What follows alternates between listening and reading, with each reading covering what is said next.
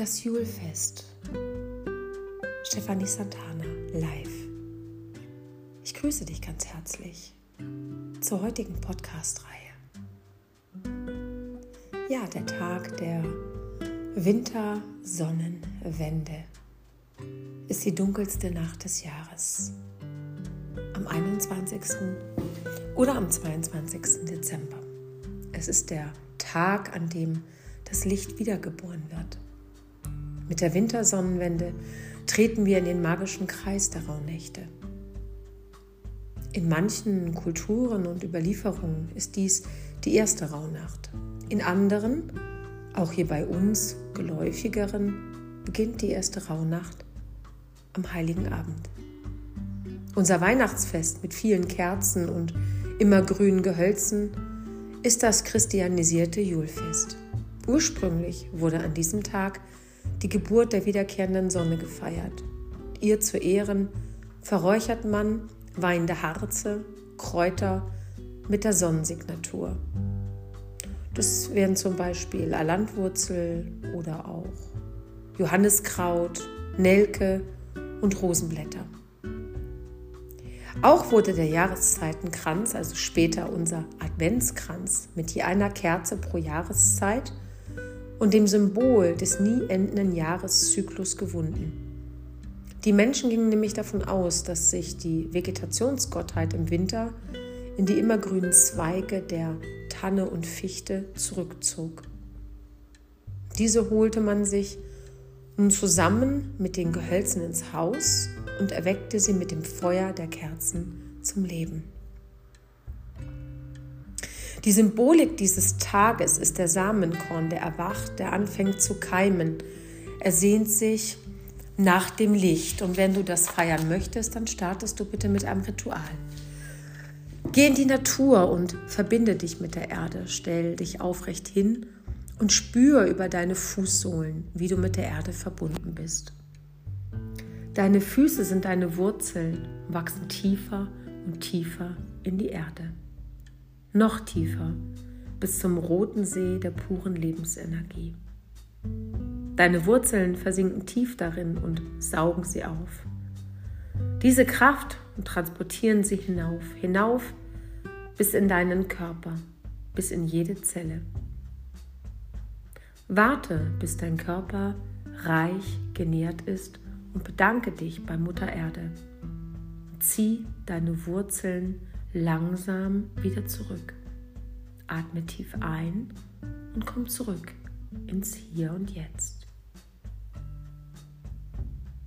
Im Laufe des heutigen Tages gebe ich dir eine To-Do-Liste mit auf den Weg. Schau dir dein selbst kreiertes Rauhnacht-Buch an und entdecke die verschiedenen Themen. Notiere die ersten Gedanken zu den Begebenheiten heute und frage dieses Tages in deinem Buch. Vielleicht möchtest du das magische Ritual auch der 13 Wünsche für das neue Jahr zelebrieren. Dann notiere deine Wünsche heute auf kleine Zettel. Und wie erging es dir dabei? Notiere das auch. Solltest du heute zu Hause räuchern dann nutze bitte Beifuß, Alandwurzel, Johanniskraut, Mistel, Myrrhe, Nelken, Rosenblätter, Weihrauch oder Zimt. Du darfst dir gerne eine eigene Mischung zusammenstellen. Schau einfach, was dir gut tut. Für dein Rauhnacht-Journal oder Rauhnacht-Tagebuch möchte ich dir noch die ein oder andere Frage mit auf den Weg geben.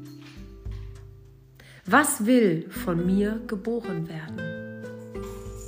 Was will ans Licht? Welches Talent will von mir entdeckt werden? Und diese drei Fragen notierst du dir bitte in dieses Buch und versuchst sie im Laufe des Tages heute zu beantworten. Der 22. Dezember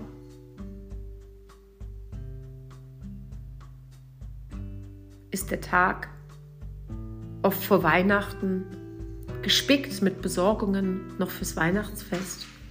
Und ich möchte dich bitten, dass du dir dennoch ein paar Minuten Zeit nimmst und du dich auf die kommende Rauhnachtszeit auch einstimmst. Notiere dir heute in dein Rauhnachtbuch, was du alles im alten Jahr noch beenden und loslassen möchtest. Mach dir To-Do-Vermerke für wann, wie und wo. Loslassen ist echt und ist immer kraftvoller als im Geist. Und manchmal ist es aber gar nicht so leicht und auch nicht so einfach möglich, bestimmte Menschen persönlich zu begegnen. So kann man zum Beispiel auch in einer Meditation Vorgänge besprechen und auflösen, ohne die betreffende Person überhaupt zu sehen oder ihr gegenüber zu stehen. Das heutige Ritual wäre, dass du heute deinen Weihnachtsbaum schmückst mit guten Wünschen für das neue Jahr. Frage dich, was wünschst du dir persönlich? Was deiner Familie? Was dem Land, auf dem du lebst? Was deinen Mitmenschen? Und notiere all die Wünsche und vielleicht magst du sie als Sterne gefaltet auch an deinen Weihnachtsbaum hängen oder bei jeder Kugel, die du aufhängst, versiehst du diese Kugel mit genau diesen Wünschen. Am 23. Dezember geht es darum, dass du verinnerlichst, dass morgen Heiligabend ist. Und dann beginnen die Rauhnächte. Ist deine Wohnung bereit? Ist alles aufgeräumt und sauber? Vielleicht magst du noch mal symbolisch mit einem Besen alle Zimmer in der Wohnung auskehren und kehre dabei alles Dunkle, alle Negativitäten vor allem aus den Ecken heraus. Öffne dabei die Fenster weit und zelebriere dieses Reinigen als ein Ritual. Es geht hierbei nicht um perfekte Sauberkeit. Beziehe auch deine Betten frisch und nähe fehlende Knöpfe an. Du möchtest in den Rauhnächten das magische Ritual der 13 Wünsche für dich nutzen? Hast du deine Wunschzettel denn schon fertig geschrieben? Das Ritual für den heutigen Tag. In der Zeit der Rauhnächte bekommen wir einen intensiven Kontakt zu den Naturwesen. Suche dir einen besonderen Baum in deiner Umgebung und ehre die Natur und ihre Wesen. Mache heute der Natur ein Geschenk. Lege Geschenke wie Obst, Körner, Milch, Brot, Tabak, Räucherwerk oder eine Blüte als Opfergabe mit guten Wünschen an die Baumwurzel und bitte um Unterstützung deiner Wahrnehmung, Rituale und Vorhaben in den nächsten Tagen. Auch deine Ahnen haben in den Rauhnächten eine intensive Verbindung zu dir. Lass heute ein Nachtlicht für sie brennen. Wir gehen weiter zur ersten Rauhnacht. Diese ist am 24 oder 25. Dezember. Bedenke, dass die erste Rauhnacht für den Monat Januar des nächsten Jahres steht. Am Weihnachtsabend beginnt sie. Und während vielleicht die Kinder noch aufgeregt auf ihre Geschenke warten, die Familie sich zusammenfindet, kann man sie schon spüren, die Ruhe der heiligen Nacht. Die erste Rauhnacht, der späte Heiligabend und der erste Weihnachtsfeiertag lädt dich dazu ein, das Jahr Revue passieren zu lassen. Jetzt kannst du Altes abschließen, bewusst loslassen und Frieden finden. Frieden ist vielschichtig und beginnt immer in uns selbst. Es ist der Friede mit unserem physischen Körper, mit unserem Geist, mit unserer Familie und unserem sozialen Umfeld. Es ist die Zeit, dich mit deinen Wurzeln zu verbinden und Kontakt mit deinen Ahnen aufzunehmen. Ein jeder von uns ist ein Produkt seiner Ahnen und ihres Bewusstseins und indem du dich mit ihnen vereinst, kannst du aus ihrer unendlichen Kraft und Weisheit schöpfen. Es ist heute der bewusste Einstieg in die Rauhnacht und ich möchte dich bitten, dass du dir dafür Zeit nimmst.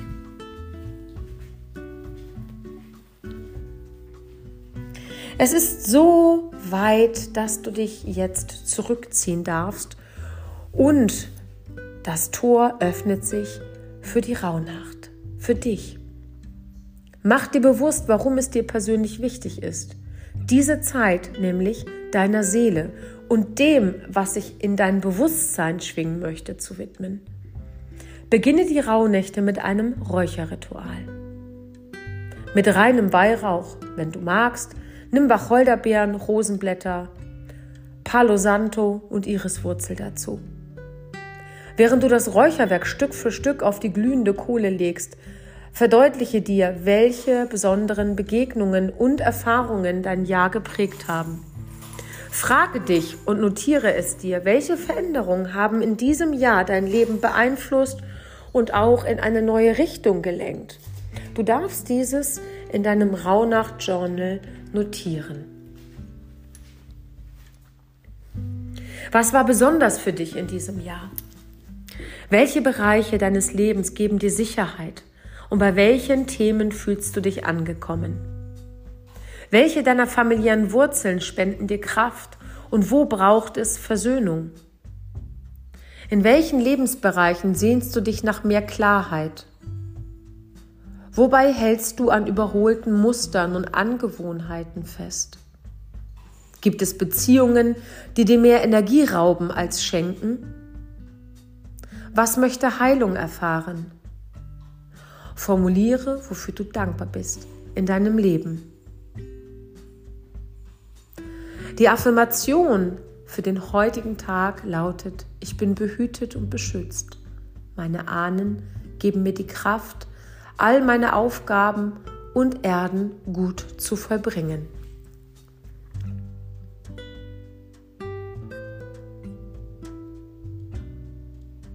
Wenn du dein Rauhnacht-Journal öffnest, dann darfst du dort drei Bereiche heute für dich einmal notieren. Wie war das Wetter?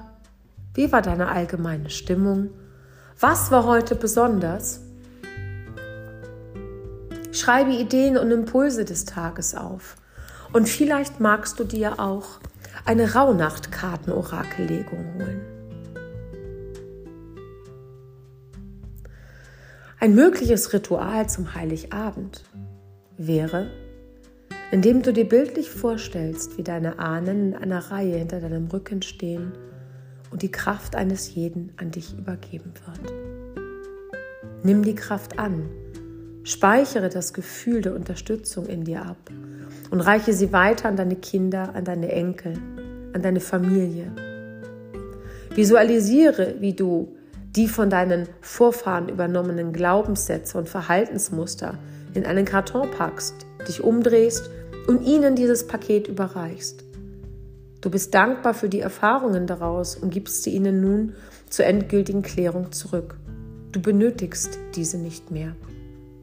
Danke deinen Ahnen für alles, womit sie dich ausgestattet haben.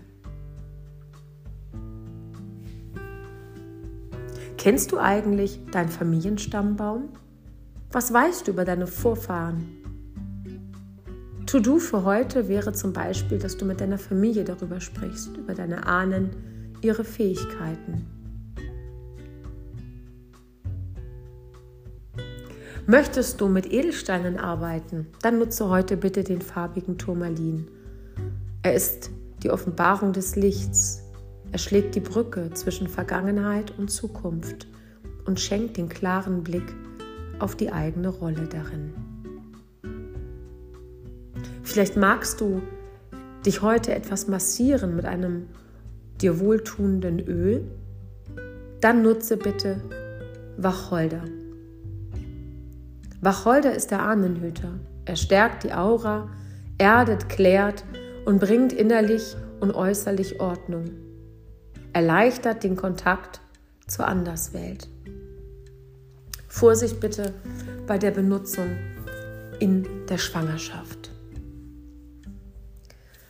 Zu guter Letzt für heute noch ein kurzes Ritual. Ja, vielleicht lässt du heute die Menschen, die du liebst, durch eine brennende Kerze durch die Ruhe, durch die Energie des Kerzenscheines tief in dein Herz dringen. Fühle die Verbindung mit all den Menschen, die dir am Herzen liegen und danke ihnen für ihr Sein. Lass die Kerze die ganze Nacht und den ganzen Tag für all diese Menschen brennen. Du darfst dir gerne auch an deinem Altar Bilder aufstellen und stellst die Kerzen dazu. Für dein Journal zum Notieren vielleicht zwei Fragen, die du dir noch nie gestellt hast. Erinnerst du dich an etwas, was du als Kind mit Begeisterung gemacht hast? Was war es? Und wann hast du es das letzte Mal getan? Notiere dir bitte deine Träume, deine Begegnungen. Und zum Abschluss ein Fazit deines Tages.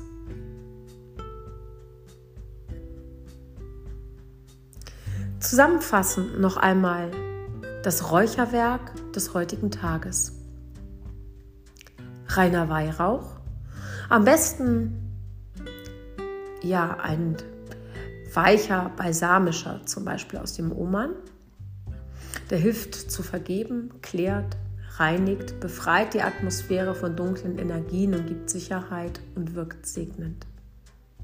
Wacholderbeeren stellt den Kontakt zur eigenen Ahnenlinie her, unterstützt Vergebung, zeigt Lösungsansätze auf und lässt Chancen erkennen, weckt die Intuition, gibt Sicherheit und stärkt das Selbstvertrauen.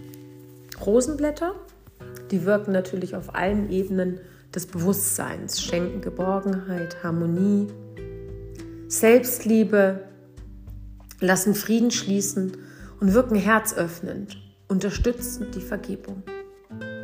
Palo Santo ist der Baum der Ahnen. Er unterstützt die Kontaktaufnahme zu den Ahnen Reinigungsrituale und Dankesräucherungen können damit durchgeführt werden.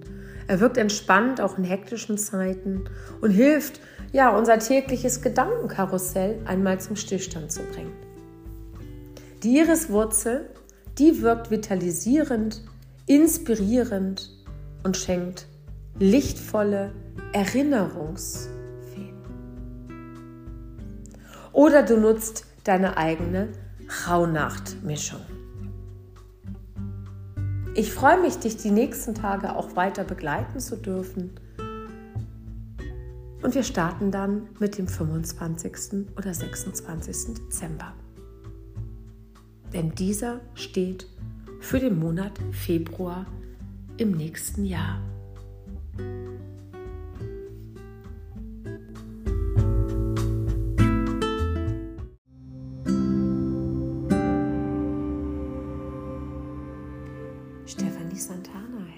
Willkommen.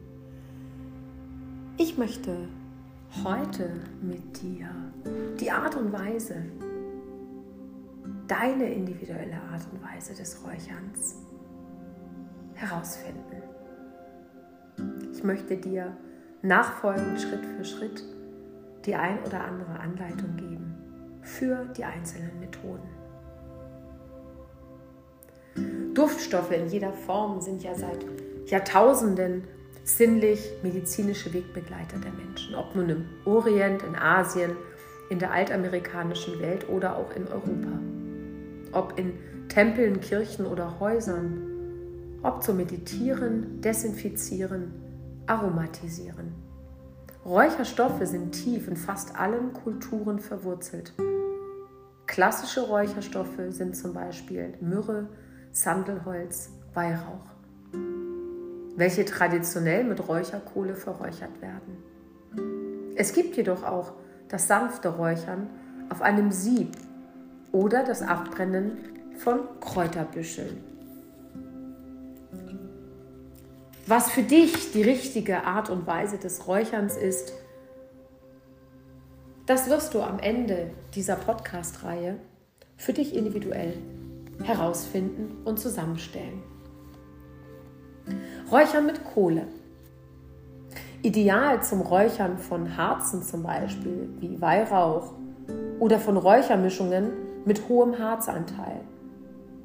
Du benötigst dazu eine Räucherschale und die wird mit trockenem Räuchersand mindestens zur Hälfte gefüllt und auf eine feuerfeste Unterlage gestellt.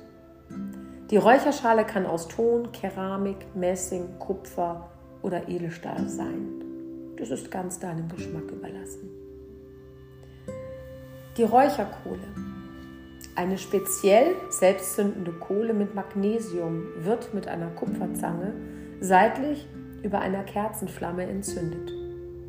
Sie beginnt zu knistern und es läuft ein Glutfunke. Erst wenn der Funke durch die Kohle gelaufen ist, wird sie auf den Sand gelegt. Du wartest, bis die Kohle sich ganz entzündet hat und komplett mit einer weißgrauen Ascheschicht überzogen ist, auch in der Mitte. Das kann durchaus schon mal 10 Minuten dauern. Es gibt Kohle mit den Durchmessern 27, 33, 40 oder 50 mm. Die Kohletabletten glühen dann natürlich je nach Größe 30 bis 90 Minuten. Du hast also genügend Zeit für dein Räucherritual. Erst mit der durchgehenden Ascheschicht ist die Räucherkohle bereit. Wird das Räucherwerk zu früh auf die Kohle gelegt, besteht die Gefahr, dass die Glut erstickt. Ja, und im Zweifelsfall passiert gar nichts. Möchtest du zum Beispiel ein längeres Ritual durchführen, wäre es angebracht, eine größere Räucherkohle oder auch ein zweites Räuchergefäß zu nutzen. Nun kannst du eine Prise deines Räucherwerks mit einem kleinen Kupferräucherlöffel, einem Teelöffel oder natürlich auch mit deinen Fingern platzieren, also auf die Kohle streuen. Weniger ist dabei mehr. Sofort beginnt das Räucherwerk zu verglühen und der Rauch steigt auf. Diesen kannst du zum Beispiel mit einer Feder oder einem Fächer um dich oder im Raum verteilen. Wenn es beginnt angebrannt zu riechen oder es aufhört zu rauchen, streichst du mit einem Löffel oder Messer die verkohlte Kräuter und Harze von der Kohle und gibst frisches Kräuterwerk darauf. Vertraue dir und warte, bis du einen Impuls zum Nachlegen bekommst. Als Räucherwerk eignen sich Harze wie Myrrhe, Weihrauch, Kopal, Styrax oder Benzyl. Man kann fast alle Kräuter, Hölzer und Gewürze zum Räuchern verwenden. Mit Harzen vermischt werden sie zu hervorragenden Aromagebern. Zum energetischen Reinigen deiner Räume gehst du bitte vorsichtig mit dem Räuchergefäß, zum Beispiel einem Pokal oder einer Räucherpfanne, im Uhrzeigersinn durch die Räume und verteilst mit einer Feder den Rauch im Raum, in den Ecken und an den Wänden. Für dein persönliches Räucherritual oder zum Erlangen von Ideen oder Visionen setzt du zur Meditation die Räucherschale auf einer feuerfesten Unterlage vor dir ab und gib nun dein Räucherwerk auf die Kohle, beobachte den aufsteigenden Rauch und fächere ihn mit einer Feder über deinen Kopf und entlang deines Körpers. Tu dies dreimal für die Vergangenheit, für die Gegenwart und die Zukunft. Nach Beendigung deines Rituals wartest du, bis die Kohle erkaltet ist oder du löscht sie mit Sand oder Wasser. Du kannst auch mit einem Teelichtstöfchen mit Sieb räuchern. Das ist ideal zum schonenden Räuchern von Kräutern. Möchtest du nur Kräuter, Hölzer, Gewürze verräuchern, ist dies eine schöne, unaufdringliche Räucheralternative zur Kohleräucherung. Auf dem Sieb wird durch ein darunterstehendes Teelicht ohne große Rauchentwicklung schnell und unkompliziert Räucherwerk verduftet. Diese Methode bietet sich zum Beispiel in kleinen Räumen oder auch im Büro an. Bei der Auswahl des Stöfchens ist auf einen ausgewogenen Abstand zwischen Teelicht und Sieb zu achten. Zu nah verbrennt es sofort, ist der Abstand zu groß, passiert nichts. Harze verkleben das Sieb und sind deshalb für diese Räuchermethode weniger geeignet. Wer dennoch diese räucherarme Praktik bevorzugt, kann sich mit einem kleinen Stück Alufolie behelfen. Diese wird auf das Sieb gelegt und natürlich dann die Harze darauf. Dadurch wird das Sieb geschützt und herabtropfendes Harz vermieden. Für einige Harze reicht jedoch nicht die Hitze eines Teelichts aus, um sie zum Schmelzen zu bringen. Zum Räuchern gibst du eine kleine Menge deiner Wunschkräuter auf das Sieb. Die können zum Beispiel in einem Mörser klein gerieben sein. Samenkörner, Blüten, Hölzer, Gewürze, Kräuter.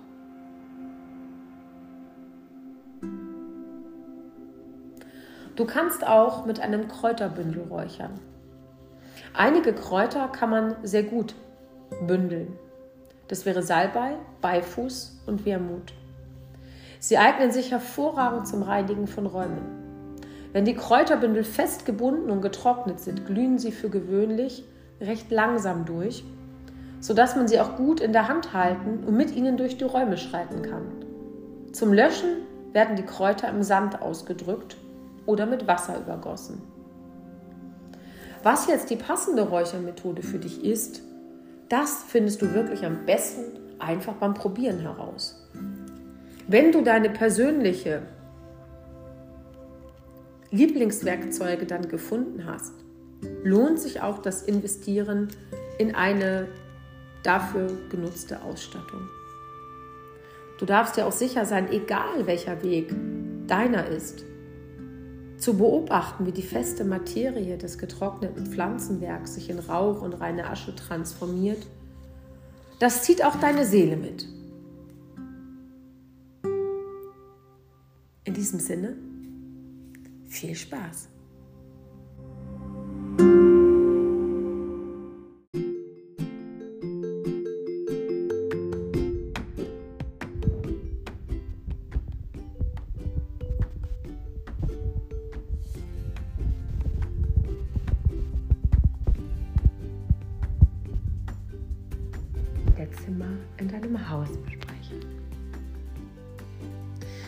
Brauchst du dafür?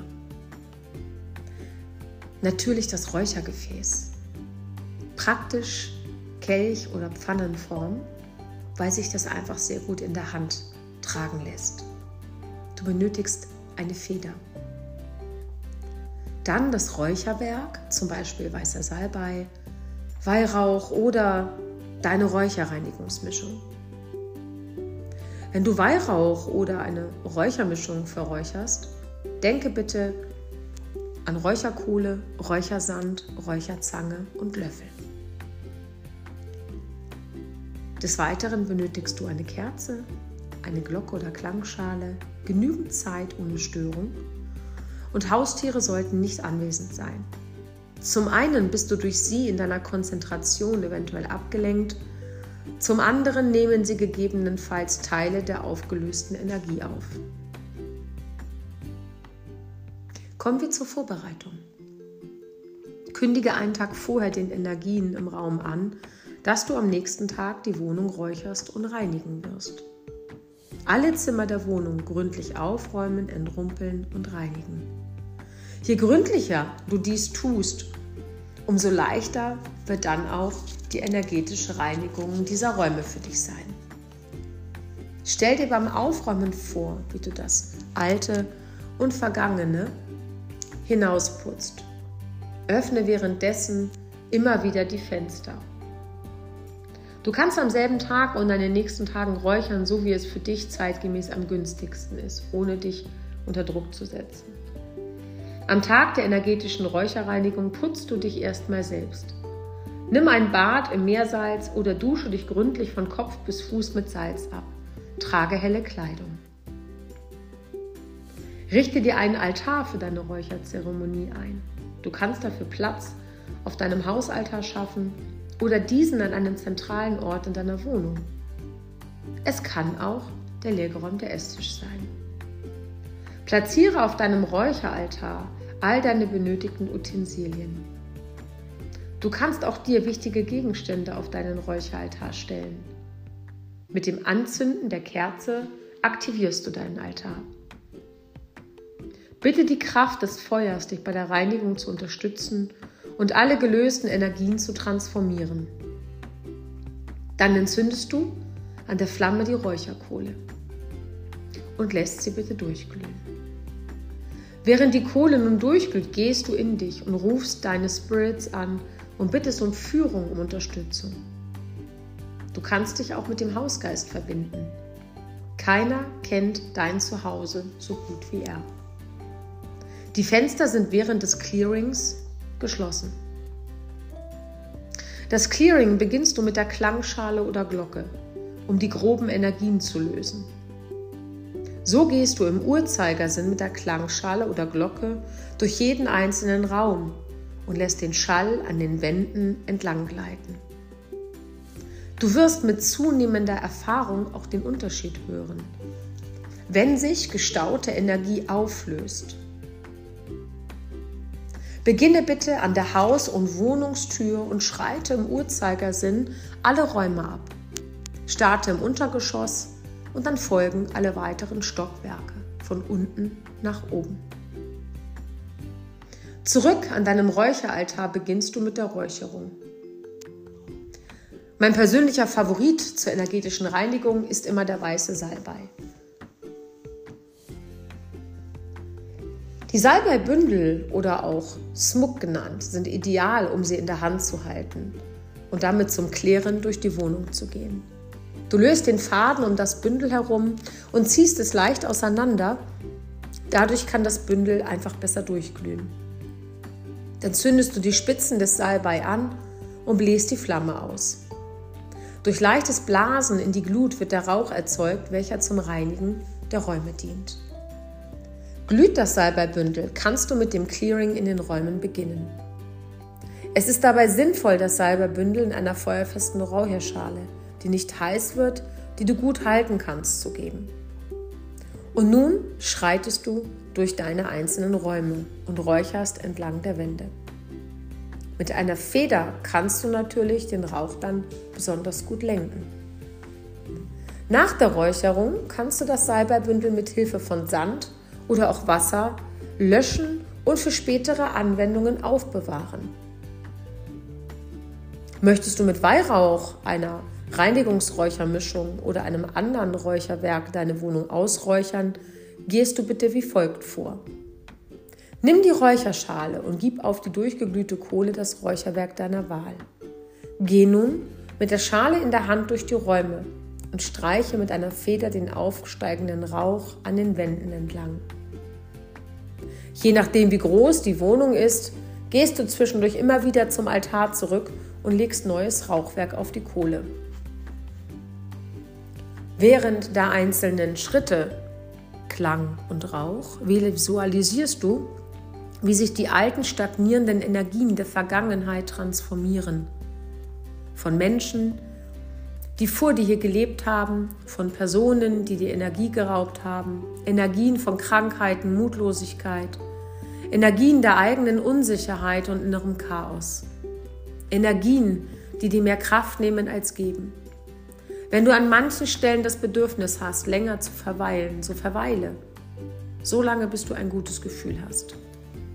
Spürst du, dass du deinen Fokus nicht mehr auf die Transformation der Energie halten kannst, mach bitte eine Pause. Die Visualisierung und der Fokus auf deine Reinigung ist mindestens genauso wichtig wie die Klangschale und das Räucherwerk. Ist deine Wohnung komplett ausgeräuchert, solltest du dich selbst auch abräuchern. Fächere den Rauch mit einer Feder über deinen Kopf entlang deines Körpers und tu dies bitte dreimal. Hast du geweihtes Wasser, kannst du dieses anschließend in den einzelnen Räumen versprengen. Es ist immer wieder überraschend, wie sauber und frisch sich die Zimmerluft danach anfühlt. Zum Abschluss der Reinigung begibst du dich wieder zu deinem Hausaltar und dankst den helfenden und unterstützenden Kräften und bittest um Segen für dich, deine Familie, deine Wohnung. Nun formulierst du laut, dass das Reinigungsritual beendet ist. Mit den inneren Bildern der ewigen brennenden Flamme löscht du die Kerze. Entbinde alle Gegenstände auf dem Altar von ihrer symbolischen Aufgabe und reinige dieses im Rauch. Räume sie achtsam wieder auf. Die Wohnung wird jetzt bitte gründlich gelüftet. Wechsel deine Kleidung und reinige dich selbst mit einem Salzbad oder einer Salzdusche. Und immer daran denken, die Energie folgt den Gedanken. Also achte bitte unbedingt auf deine Gedanken während du dieses durchführst. Ich wünsche dir viel Spaß und viel Freude dabei. Deine Stefanie Santana.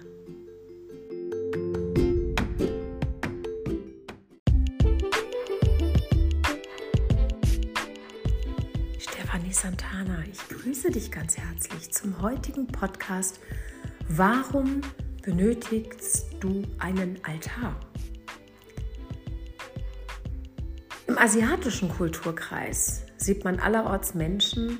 Das ist mir immer wieder aufgefallen, wenn ich dort vor Ort im Außen die Menschen besuche, dass sie einen Hausaltar haben. Und oft ist er geschmückt mit frischen Blumen, kleinen Schüsseln mit Köstlichkeiten, Obst, ein Stück Schokolade.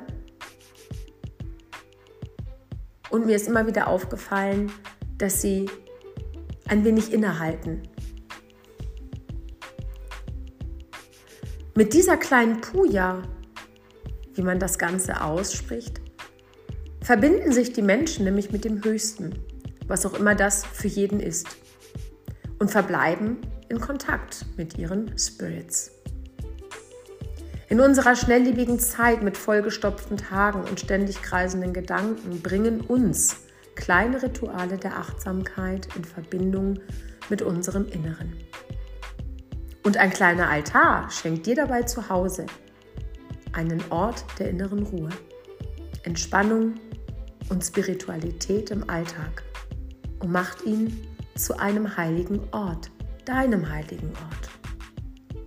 Er ehrt die heiligen Aspekte des Lebens und ist immer eine persönliche Kraftquelle, von der eine besondere Energie ausgeht. Was einen Altar von anderen schönen Dingen unterscheidet, ist, dass er keiner Erklärung bedarf. Er funktioniert ganz alleine durch seine Symbolik. Symbole helfen uns, Zugang zu etwas zu schaffen, ohne dass wir dafür Worte finden müssen. Ein Altar kann etwas auslösen, was Stress löst und innerlich stärkt. Ist dies erst einmal einprogrammiert, reicht es schon, einen Blick darauf zu werfen, um sich besser zu fühlen. Somit ist dein selbstgestalteter Hausaltar umso mehr wichtig, ist mehr als nur ein Ort, an dem Steine, Bilder oder Kerzen gesammelt werden. Es ist vielmehr ein Ort, an dem du zur Ruhe kommen, meditieren, dich erinnern, Schutz suchen, den Stress des Tages ablegen und Kraft sammeln kannst. In besonderen Zeiten wie den Rauhnächten oder auch zu besonderen Anlässen wie einer energetischen Raumreinigung kann er zu dem zentralen Ort deiner spirituellen Gedanken in deinem Haus werden. Wie gestaltest du nun deinen Altar? Grundsätzlich gibt es keine festen Regeln, wie er auszusehen hat. Das Entscheidende ist, dass du deinen Altar wundervoll findest und er eine inspirierende Art und Weise ein Ort der Ruhe für dich ist, der dich an deine Intention erinnert. Lege deine Intention bitte fest. Bevor du deinen Altar zusammenstellst, ist es hilfreich, dieses zu tun. Wobei soll er dich unterstützen? Möchtest du achtsamer werden, deine Meditation im Floh halten, deine Energie auf ein bestimmtes Lebensthema fokussieren oder einfach eine spirituelle Kraftquelle in deiner Nähe haben. Soll er ein Platz für bestimmte Rituale, zum Beispiel Räucher, Mondphasenrituale oder für deine tägliche Meditations- oder Yoga-Praxis werden? Finde den richtigen Ort. Hast du einen Ort in deinem Zuhause, an dem du dich besonders wohlfühlst? Von dem vielleicht auch eine bestimmte Kraft ausgeht? Es sollte ein Platz sein, an dem du auch mal ungestört sein kannst, der warm, gemütlich ist, damit du dort gerne verweilst. Wähle einen hellen und ruhigen Bereich, um eine klare Energie zu schaffen. Möchtest du den Altar mit deiner Yoga-Praxis verbinden? Achte dabei bitte auf genügend Platz. Vielleicht denkst du bei dem Wort Altar zunächst an große Schreine in Kirchen Zu Hause kannst du deinen Altar auf dem Boden aufbauen oder auf einen kleinen Tisch oder Schränkchen. Du kannst einen Wandvorsprung oder ein Fensterbrett nutzen. Nicht die Größe ist entscheidend. Ein Altar in der Nähe der Eingangstür zieht Positives in dein Zuhause und schützt dein Heim vor negativen Energien. Traditionell werden Altäre an der Westwand im Haus und nach Osten oder Nordosten ausgerichtet. Die Himmelsrichtung des Neuanfangs, der Auferstehung, der frischen Energie. Wie gestaltest du nun deinen Altar? Als erstes hebst du deinen Altar vom Rest des Raumes ab. Du kannst die Wand hinter deinem Altar farbig streichen oder ein buntes Tuch auf das Tischchen legen oder ein großes Metall- oder Holztablett als Grundlage wählen. Bei der Gestaltung deines persönlichen Altars ist es wichtig, deiner Intuition zu folgen. Mit welchen Gegenständen verbindest du eine besondere Kraft? Was schenkt dir Ruhe, Frieden, Geborgenheit? Was erinnert dich an deine Werte und Intentionen? Dies können Fotos deiner Familie oder Freunde sein, deines Partners, Besondere Edelsteine, Federn, Muscheln, Schmuck, einfach alles, was eine gute Energie hat und dich an etwas Schönes oder Wichtiges erinnert. Die Verbindung mit den vier Elementen Erde, Wasser, Luft, Feuer sichert dir eine weitere Ebene der Unterstützung und aktiviert all deine Sinne. Meist ist die Gestaltung eines Altars ein Prozess. Die Dinge kommen zu dir und halten deinen Altar lebendig. Ein kraftvoller Altar wird immer persönlicher und entwickelt sich mit dir und deiner Intention weiter. Dazu gehört natürlich auch, dass Dinge deinen Altar wieder verlassen. Auf den klassischen Altären finden sich meist Bilder von inspirierenden Lehrern, Engeln, Statuen auch, Kerzen und frische Blumen. Kerzen schaffen eine gemütliche Grundstimmung.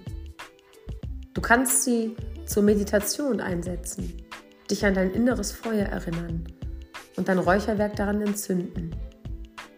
Sie stehen symbolisch für alle Lichter des Universums, für den Sieg des Lichts über die Dunkelheit. Und mit ihrem Anzünden aktivierst du den Altar und das Element Feuer. Eine Duftlampe mit deinem ätherischen Lieblingsöl wird dir Geborgenheit schenken und den Kontakt mit dem ätherischen, den Weiten des Himmels herstellen. Hier kannst du Kontakt mit dem Element Luft aufnehmen. Alternativ geht dies auch mit einer Feder. Sie erinnert dich daran, das Leben leicht zu nehmen. Edelsteine oder Kristalle verleihen deinem Altar positiv erdende Energie. Du kannst sie während der Meditation in den Händen halten, ihre Kraft spüren. Sie verbinden deinen Altar mit dem Element Erde. Was ich ganz gerne mache, ist, dass ich zum Beispiel meine Butterketten oder Butterarmbänder mit den jeweiligen Edelsteinen und Kristallen nutze. Blumen verbinden dich mit der Kraft der Natur und erinnern dich an die Schönheit, die in dir ist und dich umgibt. Achte darauf, dass sie immer frisch sind.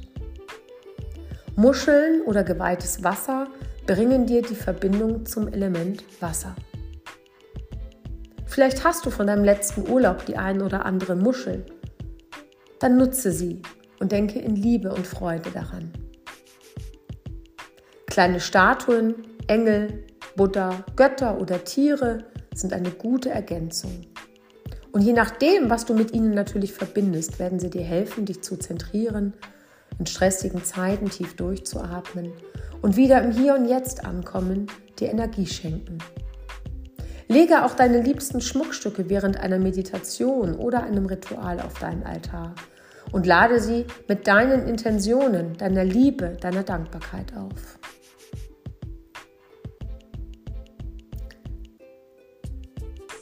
Räucherwerk reinigt den Ort, deine Aura und schenkt frische Energie.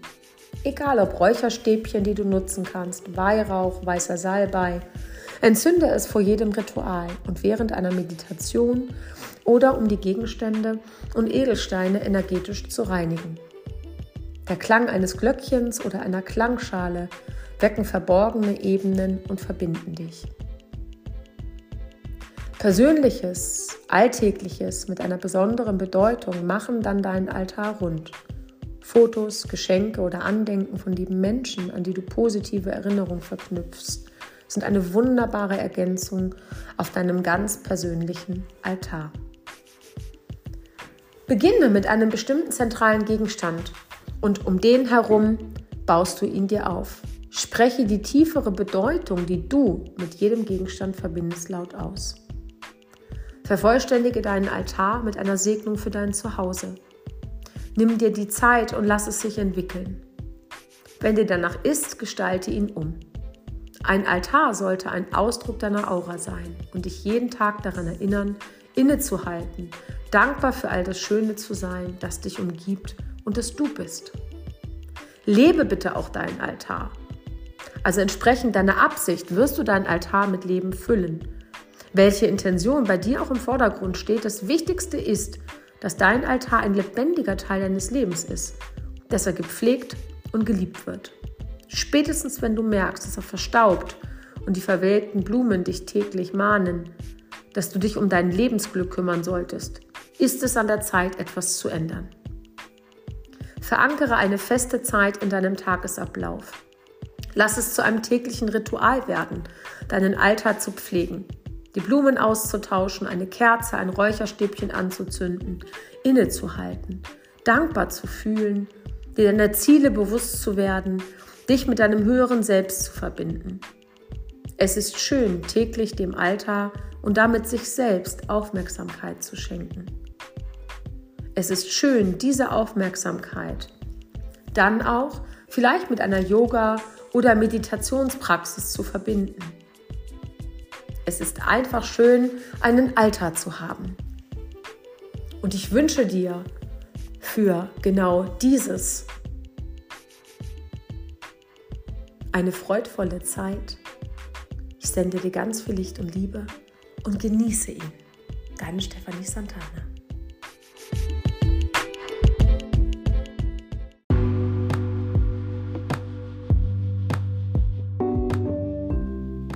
Stefanie Santana. Herzlich willkommen zum heutigen Podcast, die zwölf Kristalle der Rauhnächte.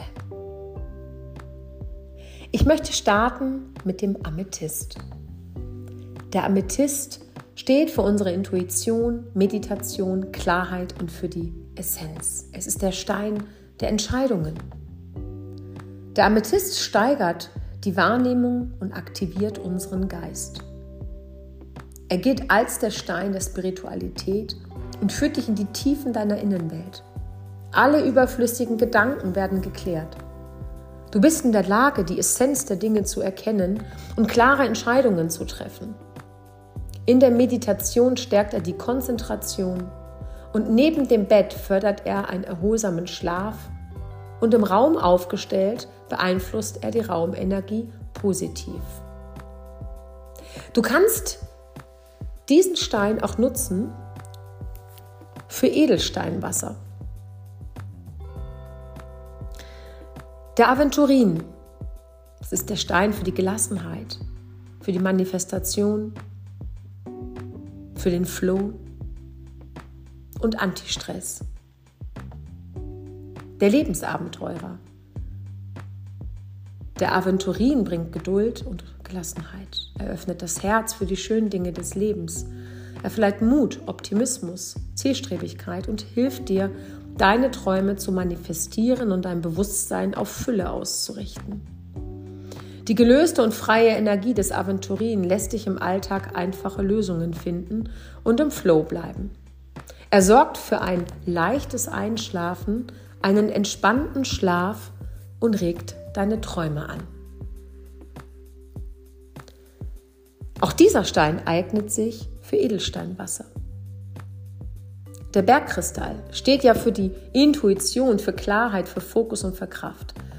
Er ist ein Klärer und Vitalisierer, ein Multitalent unter den Kristallen. Er vermittelt klares, ruhiges Denken, stärkt die Intuition und Wahrnehmung und dein Gespür für den richtigen Zeitpunkt. Das wird gefördert Du kannst neue Richtungen und notwendige Richtungswechsel erkennen und entscheiden. Er eignet sich von allen Steinen am besten, um Informationen aufzunehmen und weiterzugeben. Damit wird er zu einem wertvollen Unterstützer anderer Kristalle.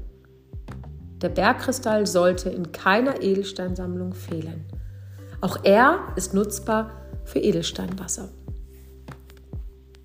Der bunte Turmalin steht für Klarheit, Ruhe, Erkenntnis und Öffnung. Die Offenbarung des Lichts. Farbige Turmaline, besonders die roten und grünen, schenken dem Herzen Ruhe, Harmonie. Sie dringen tief in das Gefühlsleben ein und lösen hier Blockaden, alte Denkmuster. Der Turmalin ermöglicht Entwicklungen und deren Ursache und Wurzeln zu erkennen.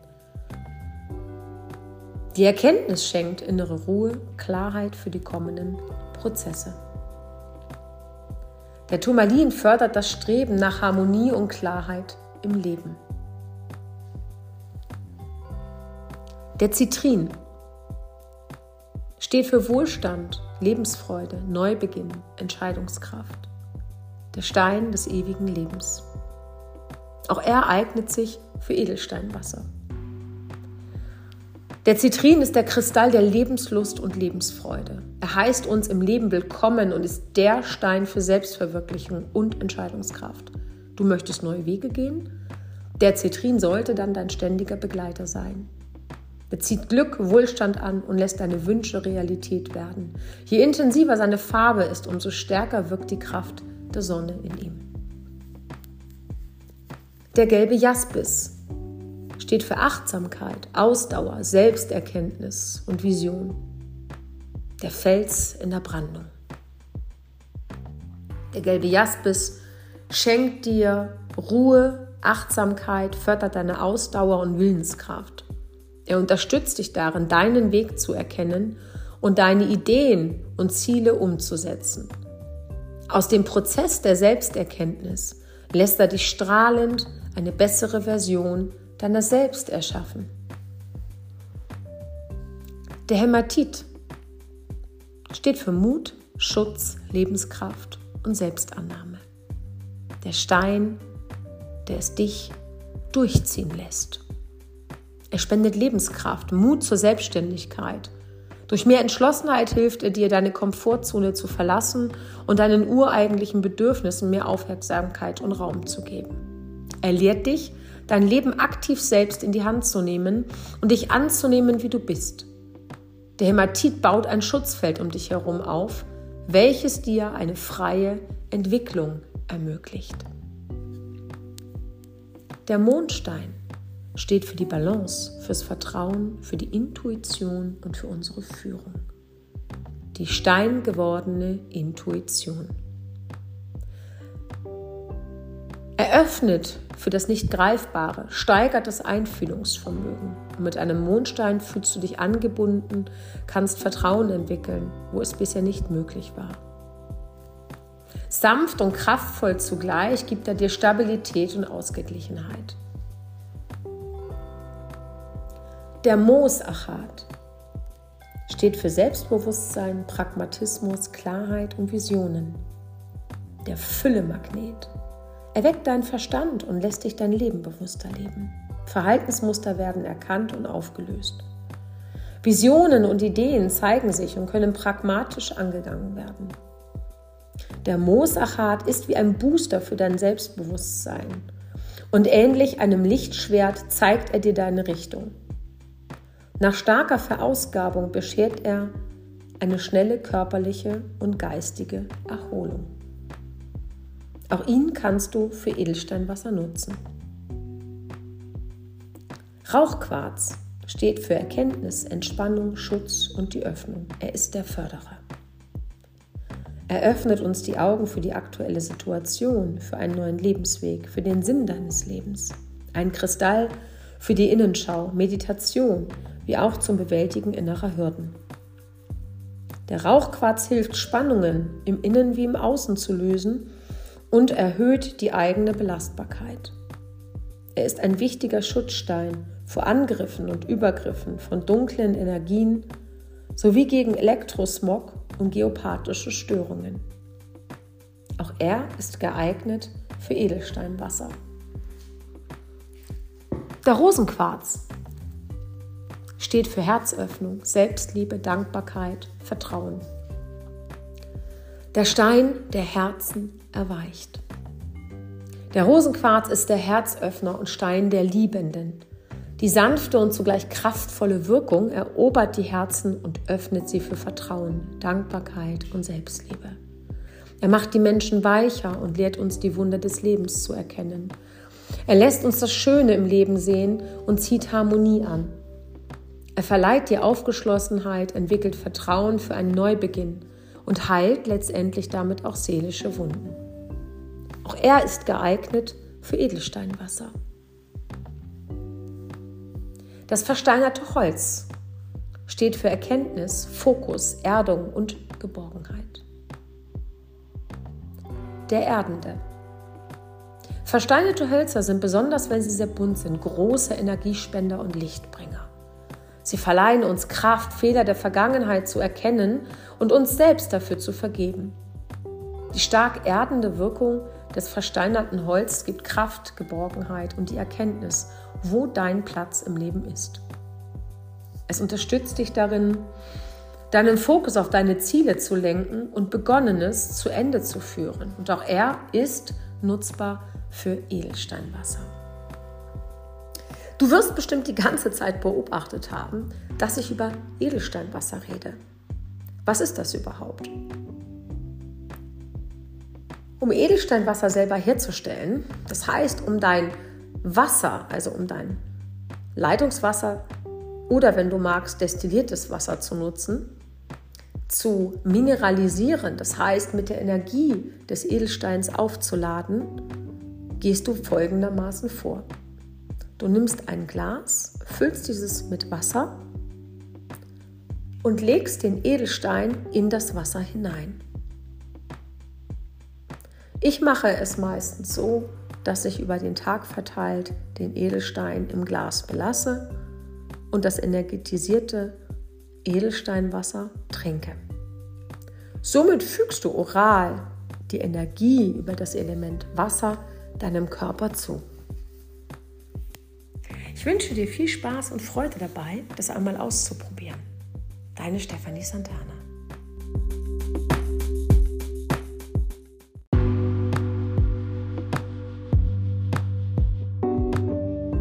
Stefanie Santana, herzlich willkommen zum heutigen Podcast, wie ich meine edlen Steine hege und pflege. Also, was für Methoden des Entladens und Reinigens gibt es denn da? Edelsteine finden ja auf den unterschiedlichsten Wegen zu ihren Besitzern. Manch einer geht strategisch vor, lässt sich von Empfehlungen und Beschreibungen leiten. Andere mögen es intuitiv und wählen die Steine, die immer wieder die Blicke auf sich ziehen oder die man immer wieder in die Hand nehmen muss. Da gibt es kein richtig oder falsch. Es gibt immer einen guten Grund, warum genau der Stein jetzt vor dir liegt oder er dich anzieht. Und wenn ein neuer Edelstein oder ein ganzes Set gar bei dir einzieht, bringt es jede Menge Erfahrung und Energien mit sich. Damit du nur die Essenz, die Urkraft der Edelsteine erhältst, solltest du neue Steine immer erst einmal reinigen bzw. entladen. Da die Edelsteine nicht nur Energie aufnehmen, sondern auch ihre Lebensenergie an ihre Umgebung und auf uns Menschen übertragen, ist es notwendig, sie regelmäßig zu pflegen und ihnen die Möglichkeit zu geben, sich wieder aufzuladen. Je nach Intensität deiner Themen kann dies einmal monatlich oder nach jedem Gebrauch notwendig sein. Was gibt es also für Methoden des Entladens oder Reinigens? Starten wir mit dem Element Wasser. Wasche deine Kristalle unter lauwarmem Wasser mit etwas Salz und stell dir dabei vor, wie jegliche energetische Abdrücke gelöst und weggespült werden. Die Visualisierung des Auslösens und Wegspülens ist hierbei mindestens genauso wichtig wie das Wasser selbst. Sei dabei ganz fokussiert auf dein Tun. Rauch. Das Räuchern von Weihrauch, weißem Salbei, ist eine kraftvolle Reinigungsart für Edelsteine. Halte deine Edelsteine dann für einige Sekunden in den aufsteigenden Rauch und visualisiere, wie der Rauch jedwede Fremdenergie aus dem Kristall löst. Kommen wir auf das Salz nochmal zurück. Du kannst deine Edelsteine auch über Nacht in eine Schale mit Himalaya-Salzkristallen legen oder für eine Stunde in Salzwasser. Himalaya-Salz kann negative Schwingungen aus der Umgebung abziehen und in sich speichern. Das Salz kannst du mehrmals verwenden. Diese Methode ist nicht für jeden Edelstein geeignet. Zum Beispiel greift das Salz Selenit, Lapislazuli und Distel an. Hämatit, das ist ein traditionell stark leitender Stein, welcher Energien gut aufnehmen kann. Lege deinen Edelstein über Nacht in eine Schale mit kleinen Hämatit-Trommelsteinen. Die Hämatitsteine kannst du in Bergkristallen regenerieren. Klang. Intensiver Klang löst Energiestrukturen auf. Du kannst diesen zur Reinigung deiner Edelsteine nutzen. Die Schwingung einer guten Klangschale oder intensives Trommeln eignen sich gleichermaßen. Lege dazu deine Kristalle in die Klangschale hinein und schlage sie an oder halte sie über die Trommel, während sie gleichmäßig geschlagen wird. Dann gibt es noch Temperaturextreme, also Kochen oder Gefrieren. Beim Abkochen und Gefrieren der Edelsteine verhält es sich wohl so, dass das Kristallgitter der Steine sich ausdehnt oder eben zusammenzieht und dadurch die Informationen gelöscht werden. Gleichzeitig werden Bakterien abgetötet. Und das ist eine sehr radikale Maßnahme, nicht für jeden Stein geeignet. Beim Abkochen lege die Steine ins kalte Wasser und erhitze es Schritt für Schritt bis zum Siedepunkt. Ich würde dies nicht mit Schmucksteinen machen. Ja? Wie kann ich denn jetzt die Steine aufladen, also energetisieren? Da haben wir das Element Sonne. Edelsteine im Sonnenlicht aufzuladen, das ist relativ einfach und auch kraftvoll, insoweit natürlich Sonne scheint draußen. Bereite deine gereinigten Kristalle einfach auf dem Teller oder auch auf dem Fensterbrett aus und lass sie dann tagsüber im direkten Sonnenlicht liegen. Auch diese Methode eignet sich nicht für alle Edelsteine. Der Amethyst verliert zum Beispiel im Sonnenlicht seine schöne lilane Färbung und auch seine Kraft. Bergkristall es gibt kleine Bergkristalltrommelsteine und diese sind gut geeignet, deine Edelsteine nach der Reinigung wieder aufzuladen. Leg sie in eine kleine Schale und darauf deine zu energetisierenden Steine. Aber achte darauf, dass die Bergkristalltrommelsteine selbst immer gut gereinigt und aufgeladen sind, zum Beispiel in der Sonne. Die Amethystdruse Wer eine Amethystrose sein eigen nennt, kann seine Edelsteine darin wunderbar und schnell auftanken lassen. Je dunkler, je größer die Spitze der Druse, umso kraftvoller sind sie. Je geschlossener die Druse ist, umso effektiver und schneller der Ladevorgang. Die Amethystdruse bewirkt durch ihre bloße Anwesenheit im Raum eine Klärung und Reinigung der Energien. Und es ist ein lohnendes Invest für friedvolle Raumenergie. Achte bitte darauf, dass deine Druse nicht dem direkten Sonnenlicht ausgesetzt ist. Dann kommen wir zum Mond, das Mondlicht. Ja, meine Lieblingsmethode ist das Aufladen natürlich im Vollmondlicht. Zum einen vergesse ich so nicht mindestens einmal im Monat alle meine Steine zu reinigen und zu energetisieren. Zum anderen ist die Vollmondenergie kraftvoll und sanft zugleich. Ich lege am Tag vor Vollmond all meine gereinigten Edelsteine und Schmuckstücke in den Garten und wenn die Sonne scheint, lasse ich sie noch einen weiteren Tag gerne liegen. So habe ich wirklich einmal monatlich super aufgeladene Schätze, mit denen ich arbeiten kann. Ja, probier das ein oder andere doch einmal aus und finde natürlich auch hier wieder für dich heraus, was du am besten und effektivsten nutzen kannst. Viel Freude! Deine Stefanie Santana.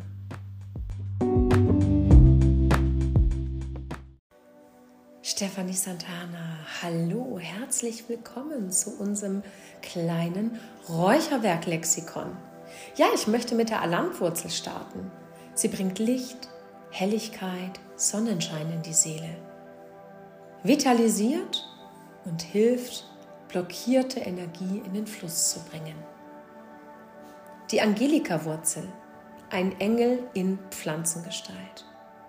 wirkt kräftigend, revitalisierend und macht zuversichtlich, stärkt das Selbstvertrauen und bringt die Lebensfreude zurück. Wir kommen zum Beifuß.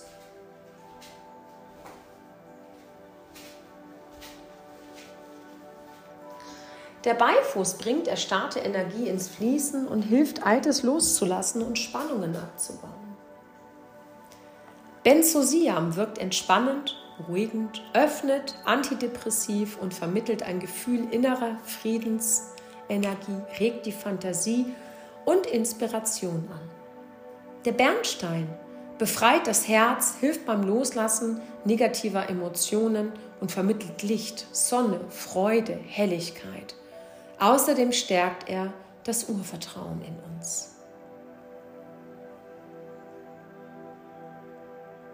Die Birke, der Baum des Aufbruchs, Neubeginns, sie wirkt belebend, macht uns zuversichtlich und bringt alles ins Laufen.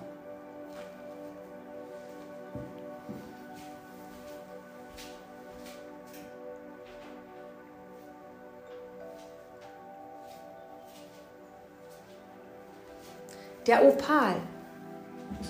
Der Kopal klärt, reinigt, macht wach und präsent, regt die Konzentration an, Kreativität und geistige Klarheit. Eröffnet die geistige Ebene und weitet das Bewusstsein. Damiana gehört zu den ältesten Heilpflanzen der Indianer und stärkt den positiven Energiefluss auch in Räumen wirkt euphorisierend, entspannend, stimmungsaufhellend und wird zur Bewusstseinserweiterung eingesetzt. Dhamma hat eine erhellende Wirkung und bringt Licht ins Dunkle. Es löst Spannungen und Emotionen, fördert die Verbindung mit den feinstofflichen Ebenen und unterstützt Visionsreisen. Eberesche. Die Eberesche löst Zweifel und bringt Klarheit und hilft, den Weg wiederzufinden. Efeu verbindet die Erde mit dem Himmel und schenkt das Gefühl von innerer Freiheit. Eichenmoos unterstützt Wandel, Transformation, bereinigt und gibt Sicherheit. Eisenkraut macht Mut, stärkt das Selbstvertrauen. Es unterstützt die Kontaktaufnahme zu den Spirits und der feinstofflichen Welt und wird auch Visionskraut genannt.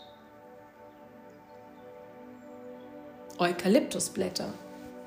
Die Eukalyptusblätter unterstützen die Konzentration, bringen ins seelische Gleichgewicht, kann innerlich aufbauen und Leichtigkeit schenken, befreit den Kopf vom Ballast und erfüllt mit neuer Energie. Frauenmantel stärkt die Selbstliebe und hilft, für sich selbst da zu sein. Galgant bringt uns geistige Klärung, hilft das rotierende Gedankenrad zu durchbrechen und stärkt die Sicht auf das Wesentliche. Holunder gilt als Schutzbaum. Er bringt uns Segen, unterstützt Entscheidungsprozesse, um den passenden Zeitpunkt zu finden. Die Iriswurzel wirkt vitalisierend, inspirierend und schenkt lichtvolle Erinnerungsfäden.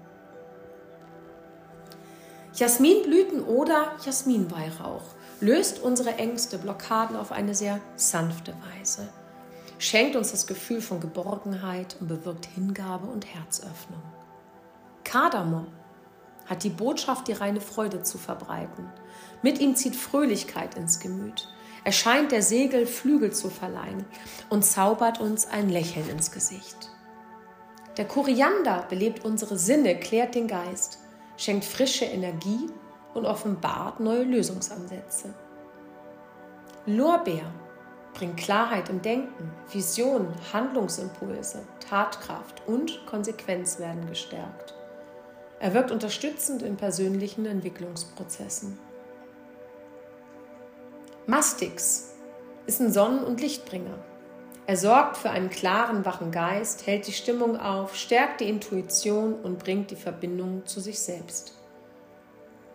Melisse fördert die Zuversicht, stärkt das Selbstvertrauen, bringt Segen und Erfolg. Sie kann auch als Schutzräucherung genutzt werden. Mistel dringt tief ins Unterbewusstsein, um dort alte Anhaftungen, Blockaden aufzulösen. Sie ist ideal für Räucherungen in Schwellensituationen und bringt Schutz und Segen. Muskat Tellersalbei. Der Muskatellersalbei wirkt inspirierend, kreativ fördernd, unterstützt die persönliche Entwicklung und ist regelrecht ein Lebenselixier. Wir haben dann noch die Myrrhe und die wirkt erdend, unterstützt bei der Erreichung der Ziele, schärft den Blick fürs Wesentliche. Sie verbindet Körper, Geist, Seele und schafft Verbindungen zur feinstofflichen Welt. Palo Santo, das ist der Baum der Ahnen. Er unterstützt die Kontaktaufnahme zu den Ahnen, wird bei Reinigungsritualen und Dankesräucherungen genutzt. Er wirkt entspannend in hektischen Zeiten und hilft, das Gedankenkarussell zum Stillstand zu bringen. Rosenblätter wirken ja auf allen Ebenen des Bewusstseins, schenken Geborgenheit, Harmonie und Selbstliebe. Sie lassen Frieden schließen, wirken herzöffnend und unterstützt die Vergebung.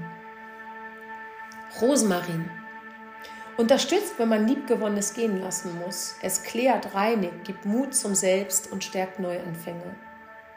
Sandarak sehr beruhigend und entspannend, aber auch klärend, reinigend und kräftigend. Er kann dicke Luft neutralisieren und schärft die Sinne.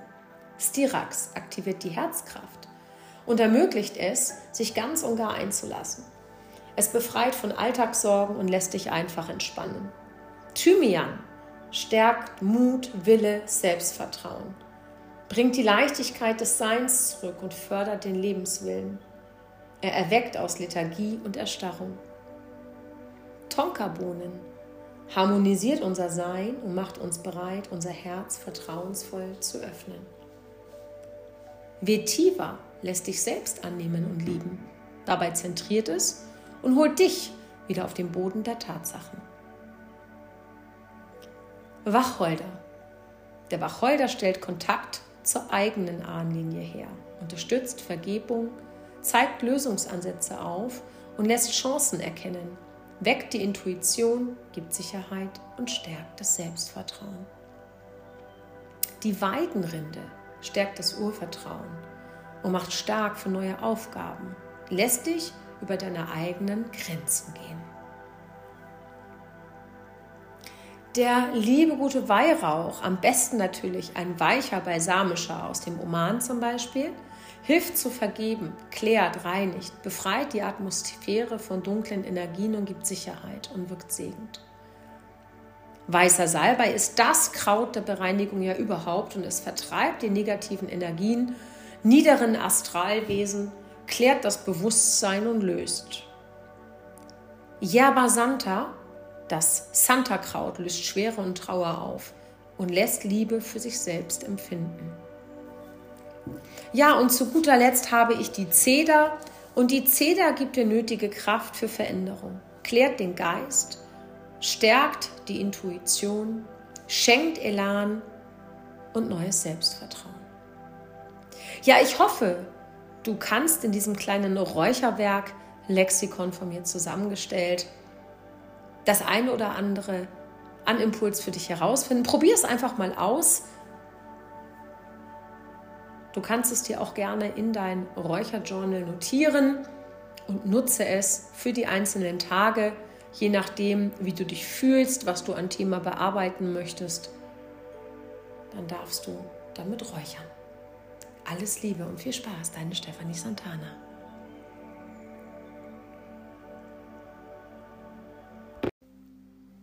Herzlich willkommen, Stefanie Santana, zum heutigen Podcast.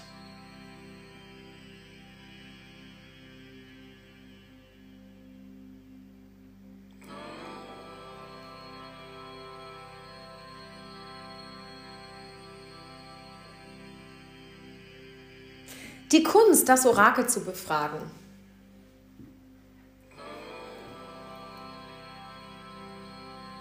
In der Tradition zählen die Rauhnächte ja zu den sogenannten Lostagen.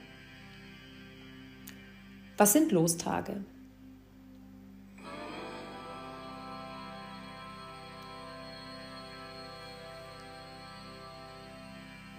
Lostage sind feste bestimmte Tage, die eine gewisse Vorschau auf das Kommende ermöglichen.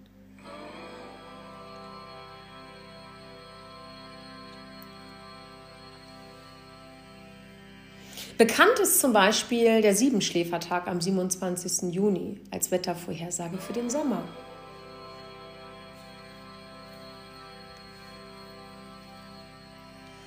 Zur Zeit der Rauhnächte sind die Tore zur Anderswelt weit geöffnet eine gute Gelegenheit, die geistigen Wesen um Rat zu fragen. Dabei geht es weniger darum, die Zukunft vorherzusagen, denn die gestaltet sich von Moment zu Moment neu. Es geht eher darum zu erkennen, worauf wir selbst achten und welchen Themen wir uns zuwenden sollten. Du kannst dafür in einer Meditation dein Krafttier oder deinen Schutzengel bitten, eine Botschaft zu senden. Achte in den Rauhnächten darauf, was und wer dir begegnet was dir widerfährt. Das sind alles Hinweise für dich für das kommende Jahr.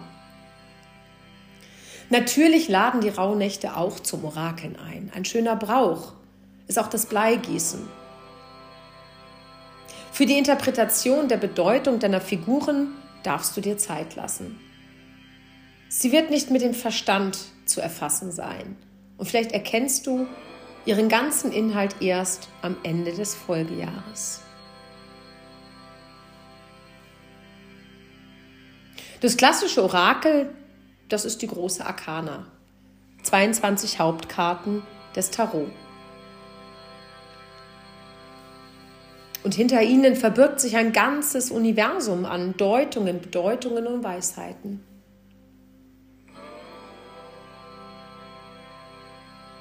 Es gibt eine Vielzahl von Kartensets, welche sich hervorragend zum Orakeln eignen.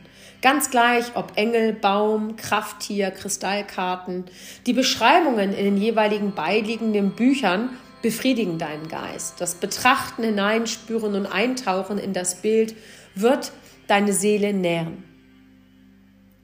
Die Karten eines Kartendecks können den Zugang zu deiner Seele herstellen. Frage dich vor dem Ziehen einer Karte, wenn ich wüsste, was mir meine Seele durch die Karte sagen will, was wäre das? Vor dem Auslegen der Karten klopfe dreimal mit den Fingern auf sie. Das ist wie ein Space Clearing. Danach halte sie an dein Herz, damit sie sich mit dir verbinden. Alle Kartendecks sollten regelmäßig mit Salbei oder Weihrauch geräuchert werden. Du kannst am Neujahrstag eine Karte mit einer Botschaft für das neue Jahr ziehen. Detaillierter ist es, in jeder Rauhnacht eine Karte zu ziehen. Lass dich davon berühren, inspirieren, um dich dann auch während des entsprechenden Monats mit der Botschaft auseinanderzusetzen. Welche Wegweiser wurden dir gegeben? Worauf solltest du achten? Auch vermeintlich negative Karten haben einen sehr wichtigen Impuls für dich. Es geht nicht um Angst, es geht vielmehr um Achtsamkeit und auch um dein inneres Wachstum. Auch ohne Erkenntnis der Rauhnächte ist es ja üblich, am Neujahrstag Glücksbringer zu verschenken. Ein schöner Brauch, der uns das ganze Jahr über ein Lächeln ins Gesicht zaubern wird. Doch so wenig wie Glück gleich Glück ist, ist Glücksbringer gleich Glücksbringer.